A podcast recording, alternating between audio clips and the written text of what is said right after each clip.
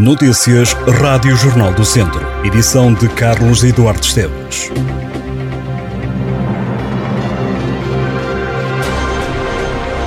O Tribunal da Relação de Coimbra manteve esta quarta-feira a perda de mandato para José António Jesus, Presidente da Câmara de Tondela, com mandato suspenso desde o início do ano. Os juízes desembargadores alteraram parte dos crimes imputados e reduziram a pena aplicada ao autarca, que em novembro do ano passado tinha sido condenado pelo Tribunal de Viseu a cinco anos de prisão, com pena suspensa, pelos crimes de peculato e falsificação do documento. Em causa o facto de ter recebido dinheiro do município por deslocações efetuadas em carros da autarquia. A relação condenou José António Jesus a dois anos e dez meses, com pena suspensa, pelos crimes de burla qualificada praticada por titular de cargo político no exercício das suas funções e de falsificação de documento praticado por titular de cargo político no exercício das suas funções. Ambos os crimes são acompanhados de pena acessória de perda de mandato. O autarca do PST viu ainda revogada a pena acessória de proibição do exercício de função pública que lhe tinha sido aplicada na primeira instância. Pedro Adão, antigo vice-presidente da Câmara de Tondela, condenado em novembro de 2021 a quatro anos e dois meses de prisão, também viu a pena reduzida no processo relativo a deslocações pagas em que foram utilizados veículos do município. O Académico de Viseu está nos oitavos de final da Taça de Portugal. Os vizienses derrotaram o Camacha por 3 bolas a 0.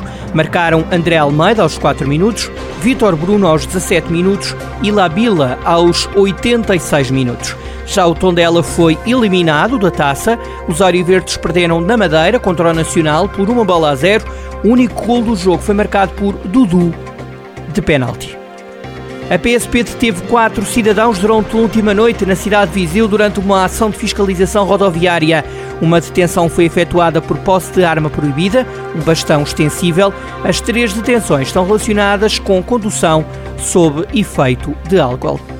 Alatada, o desfile dos calores do Ensino Superior de Viseu vai sair às ruas de Viseu no próximo sábado, dia 12 de novembro. O evento tinha sido adiado a 29 de outubro por causa do mau tempo. A nova data do desfile foi confirmada por fonte da PSP de Viseu e da Federação Académica de Viseu. Este ano, no Acolhe Viseu, o evento de recepção aos novos alunos, a Federação Académica de Viseu decidiu trocar a latada de terça-feira para sábado para que as famílias pudessem assistir ao desfile. A edição do próximo ano do Eixo Cultura Viseu, o programa criado pela Câmara Municipal de Viseu para financiar eventos e estruturas culturais, vai manter o montante financeiro deste ano, ou seja, 800 mil euros. A novidade na edição de 2023 será a fusão de dois eixos num só. O da programação artística.